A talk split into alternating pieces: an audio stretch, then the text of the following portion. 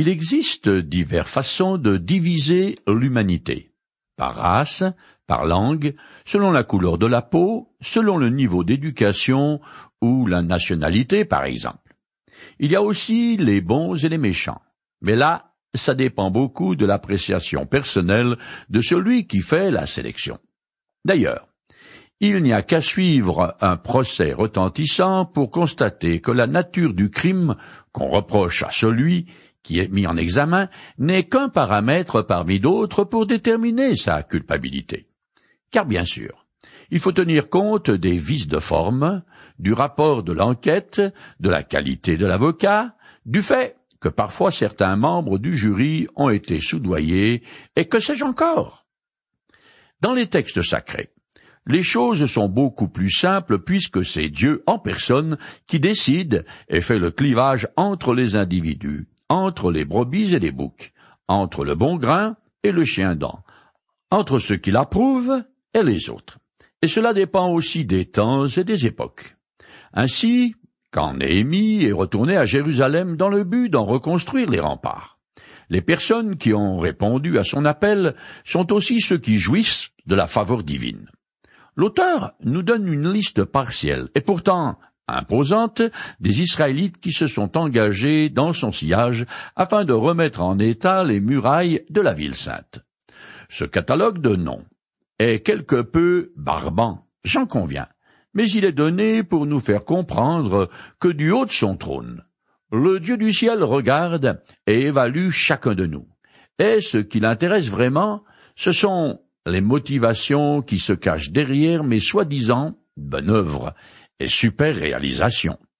Il veut savoir ce qu'il y a vraiment au fond de mon cœur et si j'ai le désir sincère de l'honorer. Or, sous le régime de la grâce, ce qui compte avant tout est ma position personnelle vis-à-vis du Fils de Dieu, Jésus-Christ. Je continue maintenant à lire dans le chapitre 3 du livre de Néhémie. Les prêtres travaillaient chacun en face de sa maison. Tsadok, fils de Himer, réparait devant sa maison, et ensuite venait Shemaïa, fils de Shekania, gardien de la porte de l'Orient. Néhémie, chapitre 3, verset 29. Néhémie passe en revue le travail accompli par les prêtres et les Lévites. Son prédécesseur, Esdras, avait reconstruit l'autel des holocaustes, puis le temple afin de rétablir le culte de l'Éternel et de le diriger comme le roi David l'avait voulu. Ainsi, les prêtres sont répartis en vingt-quatre classes qui, à tour de rôle, sont d'abstreintes, étant chargés d'accomplir toutes les tâches relatives au culte de l'Éternel. C'est ainsi que, matin et soir, un prêtre est tiré au sort pour se rendre au temple afin d'entretenir le feu sacré dans l'autel des parfums. D'après le récit de la naissance de Jean-Baptiste que nous donne l'Évangile selon Luc, ce rituel est toujours observé au premier siècle à l'époque du Christ. Je lis le début de ce passage. Il y avait, à l'époque où Hérode était roi de Judée, un prêtre nommé Zacharie, qui appartenait à la classe sacerdotale d'Abia. Sa femme s'appelait Élisabeth. Un jour, Zacharie assurait son service devant Dieu. C'était le tour de sa classe sacerdotale. Suivant la coutume des prêtres, il avait été désigné par le sort pour entrer dans le sanctuaire du Seigneur et y offrir l'encens. Luc chapitre 1er, les versets 5, chapitre 8, verset 9. C'est le hasard de Dieu qui a voulu que Zacharie, le futur père de Jean-Baptiste, qui faisait partie de la huitième classe, fut choisi. Pour en revenir à Tsadok, mentionné par Néhémie, il est descendant d'Imer, et sans aucun doute le chef de la classe des prêtres qui porte ce nom. Il faut encore remarquer ici que malgré sa position de haut dignitaire en Israël, Tsadok n'a pas peur de remonter les manches et de remuer d'énormes pierres, et on peut être sûr que Dieu en a pris note. La porte de l'Orient mentionnée dans ce passage donne sur l'Est, comme l'indique son nom, et fait donc face au lever du soleil. La sentinelle l'ouvre dès que l'aube pointe afin de laisser entrer dans la ville de Jérusalem ceux qui y viennent pour affaire. Le jour nouveau symbolisé par la porte de l'Orient me fait penser à la seconde venue de Jésus-Christ et à l'instauration de son royaume de mille ans sur terre. Sa venue marquera aussi le retour progressif au rétablissement de toutes choses comme elle était au commencement avant la désobéissance de nos premiers parents et leur bannissement du jardin d'Éden, le paradis terrestre. En utilisant une terminologie moderne, on pourrait presque dire que l'ensemble de la création sera remis à niveau. Alors, notre monde retrouvera son état initial selon les spécifications du fabricant, c'est-à-dire du créateur, et qu'on trouve écrite noir sur blanc dans les premiers chapitres du livre de la Genèse. Dans sa seconde épître, l'apôtre Paul parle lui aussi d'une aube nouvelle. Je lis le passage en le compressant. La parole des prophètes, sur laquelle nous pouvons nous appuyer fermement, est comme une lampe qui brille dans un lieu obscur, jusqu'à ce que le jour paraisse et que l'étoile du matin se lève pour illuminer vos cœurs. De Pierre, chapitre 1er, verset 19.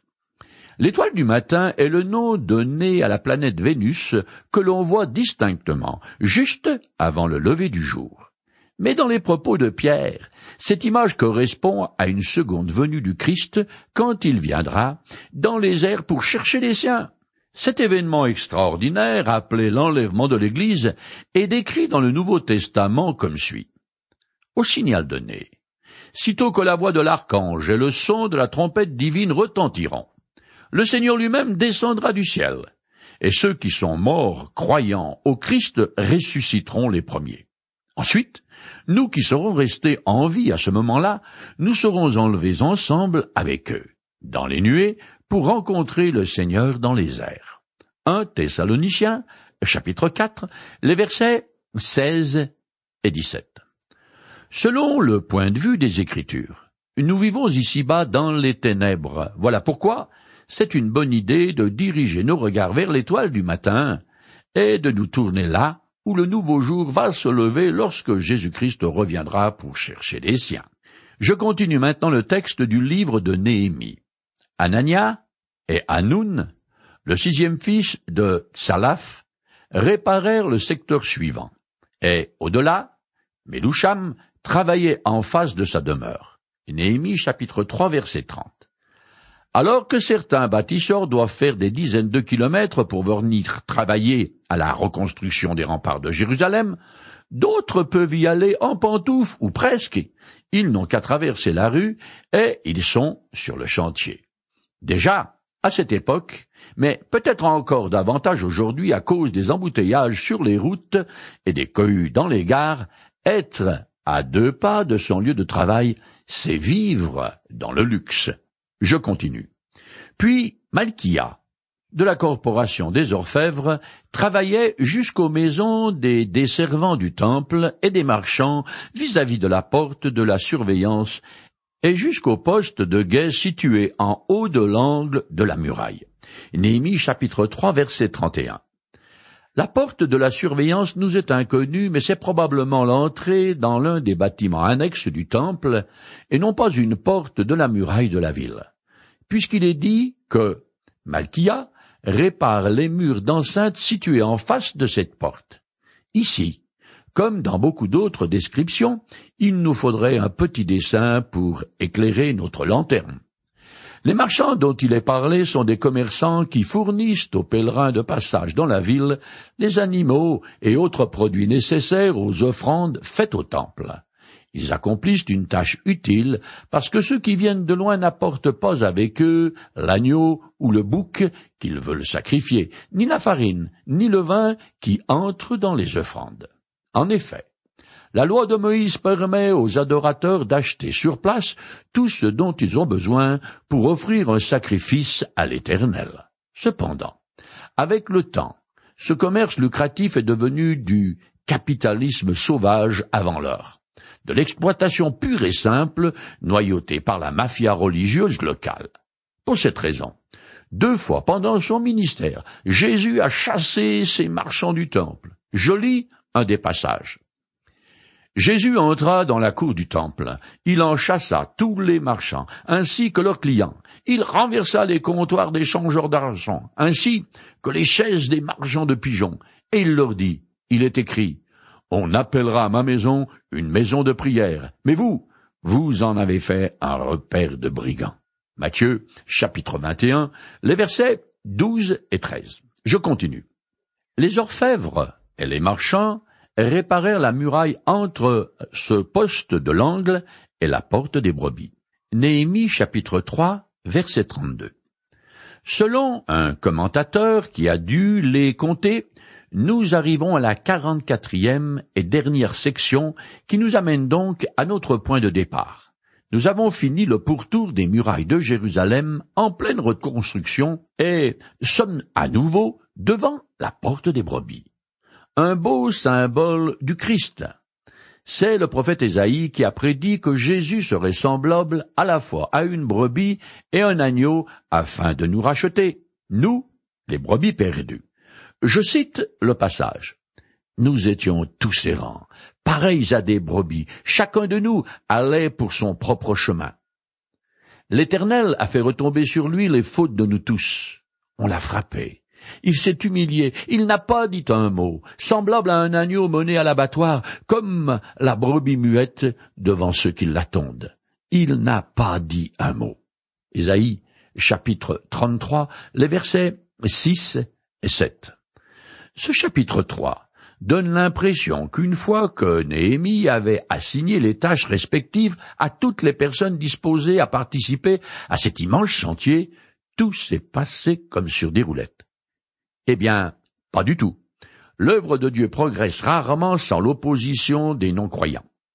En fait, ce brave Néhémie doit faire face à bien des problèmes, mais chaque fois, sa réaction montre qu'il a véritablement la foi en l'Éternel et qui s'appuie sur lui.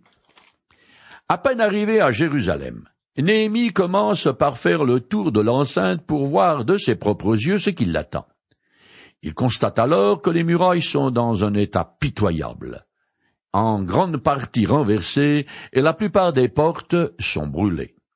Devant l'ampleur du désastre, il est très affligé, mais c'est dans la prière qu'il puise les forces dont il a besoin pour reprendre courage et motiver le peuple à le suivre et à s'atteler à la reconstruction des remparts. Plus tard, ses ennemis arrivent pour se moquer des ouvriers et pour accuser Néhémie de chercher à fomenter une révolte contre l'empereur perse. Mais il ne se laisse pas démonter par cette fausse accusation et rempli de foi, il proclame avec confiance que l'Éternel accordera le succès à son projet. Mais voilà que la situation se complique sérieusement pour Néhémie, car il est une nouvelle fois en prise directe avec ses ennemis, qui sont fort mécontents de l'avancement des travaux. Comme leurs moqueries n'ont eu aucun effet sur le rythme soutenu de la reconstruction, ils passent aux menaces. Dans le texte hébreu, les six premiers versets du chapitre 4 de la plupart de nos versions font encore partie du chapitre 3, qui a donc trente-huit versets. Je continue le texte de la Bible du Semeur qui suit le modèle du texte hébreu. Lorsque Sambala apprit que nous rebâtissions la muraille, il fut très mécontent et se mit violemment en colère. Il se moqua des Juifs en disant devant ses compatriotes et devant l'armée de Samarie. Qu'est-ce que ces minables Juifs veulent donc faire? S'imaginerait-il qu'on va les laisser agir et qu'en offrant des sacrifices à leur Dieu, ils viendront maintenant à bout d'une telle entreprise? Redonnons-ils vie à des pierres ensevelies et calcinées sous des monstres de poussière? Néhémie chapitre 3 les versets 33 et 34. Les choses prennent une bien vilaine tournure. Déjà pour construire, les Juifs utilisent ce qu'ils trouvent sur place, c'est-à-dire des ruines. Or, ces matériaux laissent passablement à désirer parce que ce sont des pierres d'origine calcaire qui ont subi un violent incendie. Ce qui fait qu'elles ont perdu leur consistance et sont devenues friables. Bon, il est toujours possible de trouver d'autres pierres, et le vrai problème réside avec Sambala.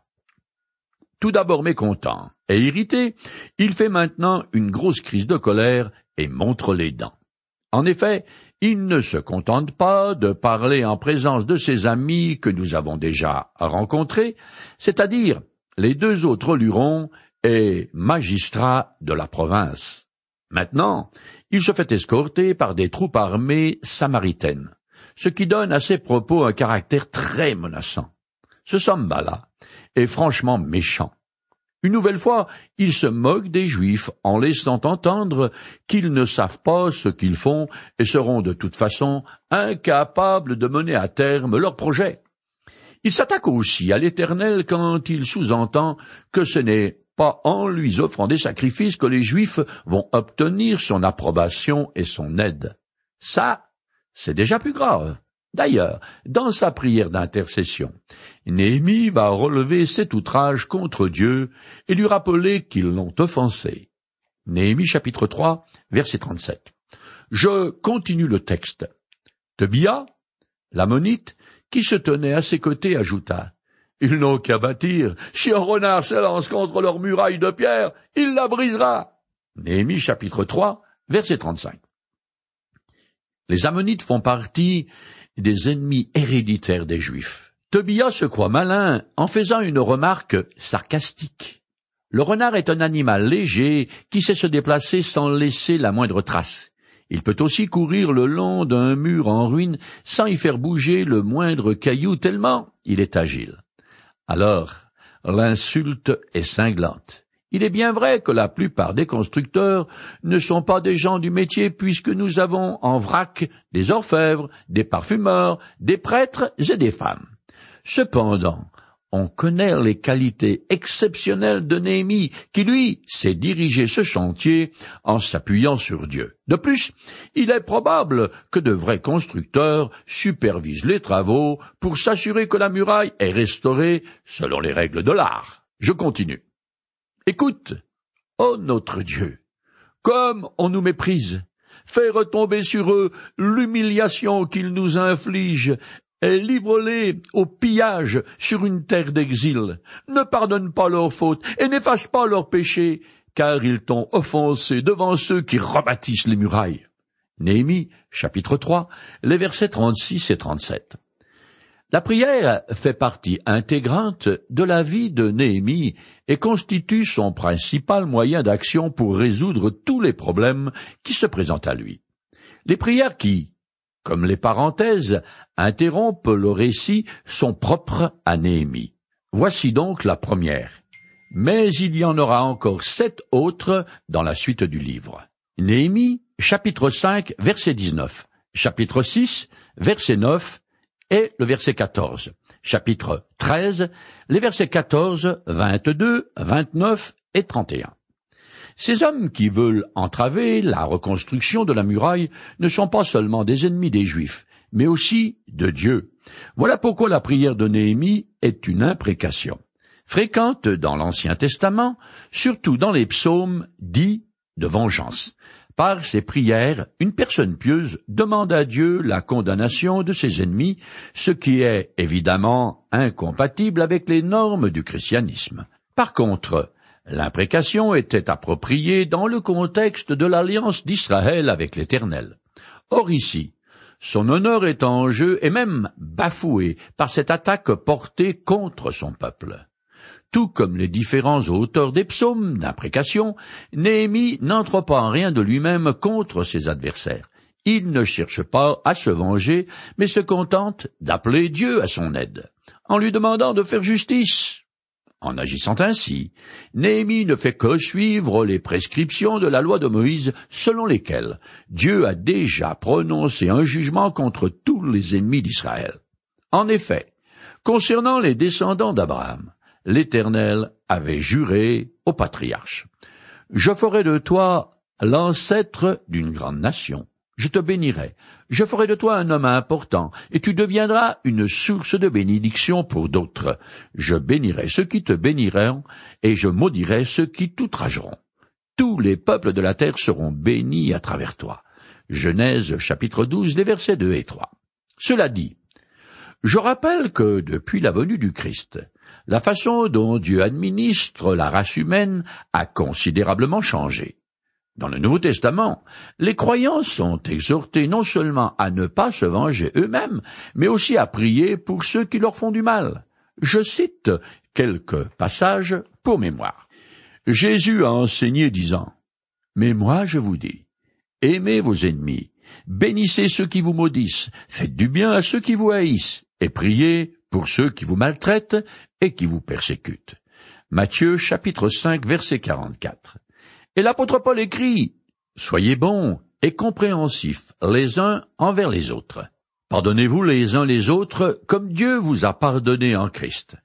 Mes amis, ne vous vengez pas vous-même, mais laissez agir la colère de Dieu, car il est écrit. C'est à moi qu'il appartient de faire justice. C'est moi qui rendrai à chacun selon son dû. Mais voici votre part. Si ton ennemi a faim, donne-lui à manger. S'il a soif, donne-lui à boire.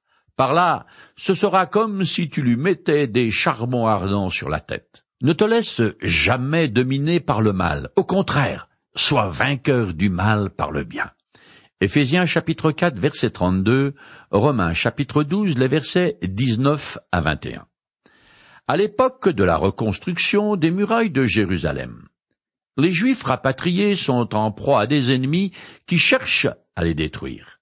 Tout comme aujourd'hui d'ailleurs, oui, mais leur protecteur est l'Éternel. Même encore aujourd'hui, car les promesses qu'il a faites à Abraham tiennent toujours. C'est Dieu qui prend la défense du peuple qu'il a choisi. Je cite un passage. À moi la vengeance et la rétribution, car le jour de leur malheur est proche, et ce qui les attend ne tardera pas. Deutéronome chapitre 32 verset 35. Je finis de lire le chapitre 3. Cependant, nous avons continué à bâtir la muraille et, surtout le pourtour, elle fut réparée jusqu'à mi-hauteur, car chacun avait pris ce travail à cœur. Néhémie chapitre 3, verset 38. Des Juifs pieux ont très certainement participé à la prière de Néhémie. Après avoir invoqué l'Éternel, les ouvriers n'ont pas attendu un signe du ciel ou que quelque chose se passe. Ils se sont remis à la tâche avec entrain, espérant et croyant que leur Dieu arrêterait les sinistres projets de leurs ennemis. L'enthousiasme du peuple ajouté à la direction dynamique de Néhémie et surtout à la bénédiction de l'Éternel garantit le succès de la construction. Le chantier était en bonne voie, puisqu'après environ un mois de dur labeur, les murailles sont à moitié reconstruites. Tandis qu'ils travaillent avec ardeur, on peut supposer que certains d'entre les Juifs sont quand même un peu inquiets, et je les comprends. Dans les coups durs et les moments difficiles, prier est de loin la meilleure chose à faire. Mais l'homme étant ce qu'il est, ce n'est pas facile de poursuivre son bonhomme de chemin avec l'esprit entièrement libre. Je trouve, pour ma part, l'exhortation suivante fort encourageante. Le Seigneur est proche. Ne vous mettez en souci pour rien, mais, en toute chose, exposez vos besoins à Dieu. Adressez-lui vos prières et vos requêtes, en lui disant aussi votre reconnaissance. Philippiens, chapitre 4, les versets 5 et 6.